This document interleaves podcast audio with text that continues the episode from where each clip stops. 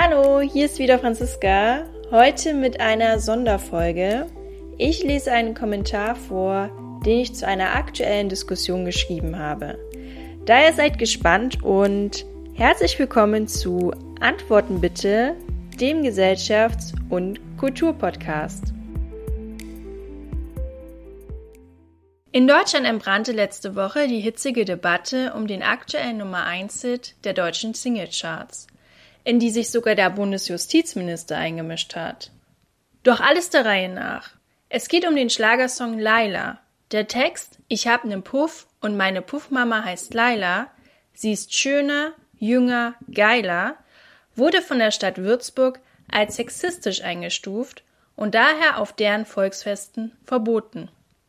Kurios ist dabei die Tatsache, dass wenige Tage vor dem Verbot der Oberbürgermeister jener Stadt im Bierzelt ausgelassen zu Laila feierte. Die privaten Videoaufnahmen liegen dem bayerischen Rundfunk vor und verbreiteten sich im Netz. Zu seiner Verteidigung teilte Christian Schuchert dem BR mit, dass er den Text in der Festzeltatmosphäre nicht bewusst wahrgenommen habe, aber ihm der Rhythmus des Songs gefiel. Wie auch immer, nach dem Verbot in Würzburg zog Düsseldorf nach. Hier wurde der Song auf der größten Kirmes am Rhein ebenfalls verboten. Seitdem wird auf Twitter lang und breit darüber diskutiert.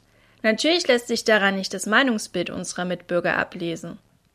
Eine Tendenz zeigt aber eine aktuelle Umfrage des Schleswig-Holsteinischen Zeitungsverlags, kurz SHZ. Von den 872 Befragten sprachen sich nur 7% für ein Verbot des Songs aus, wohingegen die Mehrheit der Befragten die Diskussion und das Verbot übertrieben fänden. Ist etwa der große Rest der Bevölkerung zu Sexisten und Sexistinnen mutiert? Ich befürchte eher, es handelt sich um einen klassischen Fall von Cancel Culture. Der Trend der Cancel Culture schwappte schon vor einigen Jahren aus den USA zu uns nach Deutschland. Seitdem wurden Auftritte der Kabarettistin Lisa Eckert abgesagt, eine Biologin konnte ihren Vortrag zum Unterschied zwischen Sex und Gender nicht halten und hedonistische Songs wie Laila werden verboten. Ist es noch demokratisch, wenn Minderheiten bestimmen, was gesagt oder gespielt werden darf? Warum lassen wir das zu? Sieht so der ethisch-moralische Fortschritt aus? Die Gesellschaft wird sich schwerlich in eine weltoffene entwickeln, wenn wir bestimmte Meinungen, Ansichten und Subkultur verbieten. Naja, Hauptsache wir schwingen die Regenbogenfahne und predigen Diversität und Pluralismus. Aber sobald jemand anderes denkt als ich oder ich den Humor nicht verstehe, sollten so schnell wie möglich Verbote ausgesprochen werden. Doch warum fühlen sich einige Menschen von einem vergleichsweise harmlosen Liedtext angegriffen? Schon Sigmund Freud wusste, emotional überzogene Reaktionen kommen nicht von ungefähr und sollten aus psychologischer Sicht analysiert werden. Wir sollten unsere Trigger umarmen und auf keinen Fall ignorieren oder gar wegsperren. Es sind genau die blinden Flecke, die uns zeigen, mit welchen Themen wir uns noch beschäftigen sollten. In meiner Wahrnehmung ist die Gesellschaft in den letzten Jahren sensibler geworden. Nur so kann ich mir die zunehmende Pikiertheit erklären. Und von den Gleichmütigen unter uns halten nur wenige die Shitstorms der Minderheiten aus. Viele knicken ein und passen sich an. So auch im aktuellen Fall. Für den zünftigen Fernsehgarten wird der Song Laila umgeschrieben. Sehen wir uns mal die rechtliche Seite an. Bundesjustizminister Marco Buschmann äußerte, man muss Schlagertexte nicht mögen, man kann sie sogar doof oder geschmacklos finden. Sie aber behördlich zu verbieten, finde ich, ist eins zu viel. Das schrieb der FDP-Politiker bei Twitter. Fakt ist, das Verbot entzieht sich jeder Rechtsgrundlage. Es steht nur jedem Veranstalter frei, welche Lieder gespielt werden. Und da die Stadt Würzburg der Veranstalter der Volksfeste ist, konnte das städtische Verbot ausgesprochen werden. Aber grundsätzlich gilt doch, egal ob man den Ballermann-Hit gut findet oder nicht. Laila ist von dem Grundrecht der Kunstfreiheit gedeckt. Das Lied handelt von Prostitution, das ist eine legitime, anerkannte Dienstleistung in Deutschland. Wäre dem nicht so, müssten wir gleichzeitig beispielsweise Skandal im Sperrbezirk von der Spider-Murphy Gang und zahlreiche Hip-Hop-Songs verbieten. Natürlich gibt es dennoch hierzulande trotz Kunstfreiheit rote Linien. Dazu zählen beispielsweise gewaltverherrlichende und nationalsozialistische Songs, die auf dem Index stehen und grundsätzlich verboten sind. Im Falle von Laila erkenne ich als Frau keinen Sexismus.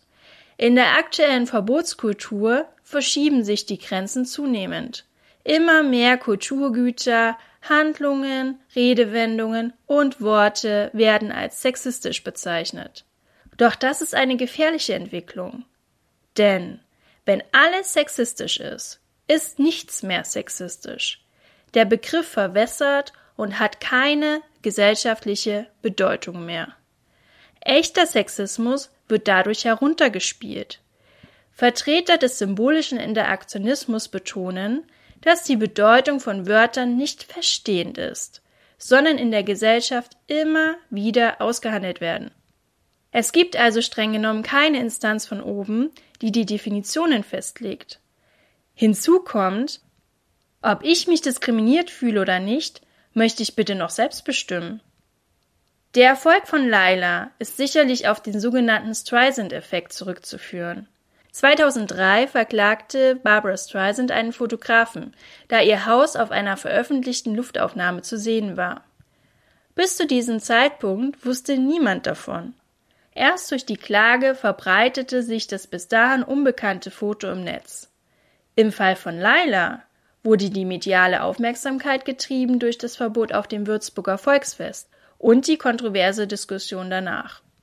Für die Produzenten und alle Beteiligten konnte es kaum eine bessere Werbekampagne geben. Laut den neuesten Informationen starten sie nun auch international durch. Eine englische und niederländische Version steht in den Startlöchern. Zusätzlich gab es eine Anfrage aus Polen. Sagen wir es so. Geschmäcker sind verschieden. Und niemand muss sich Laila anhören, wenn er oder sie es nicht möchte. Fest steht aber, Ballermann-Hits sind per se ordinär, anstößig und platt. Ansonsten könnte das Publikum mit einem hohen Promillegrad nicht mitkrönen. Als Vertreterin des Hedonismus sage ich daher, lasst ihnen ihren Spaß. Und ebenso wie die Kabarettistin Monika Gruber bin ich beruhigt, dass wir gerade keine anderen Probleme haben. So, das war's dann auch heute von mir und Antworten bitte. Wir hören uns jetzt schon in einer Woche wieder. Diesmal mit einem bekannten Gesicht aus den Medien. Mein Interviewgast war unter anderem schon zu Gast bei RTL, bei Radio Gong und auch der Playboy hat über sie berichtet. Es bleibt also weiterhin heiß. Also, abonniert den Podcast, damit ihr die Folge auch nicht verpasst.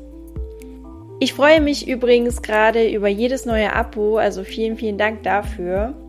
Und gerne könnt ihr mir auch weiterhin Feedback schreiben oder auch Themenvorschläge. Am besten über Instagram oder per Mail. Die Kontaktdaten findet ihr wie gewohnt in der Beschreibung. Oder wie man hier so schön sagt, in den Show Notes. Daher sage ich bye bye, haut rein und habt noch einen musikalischen Tag.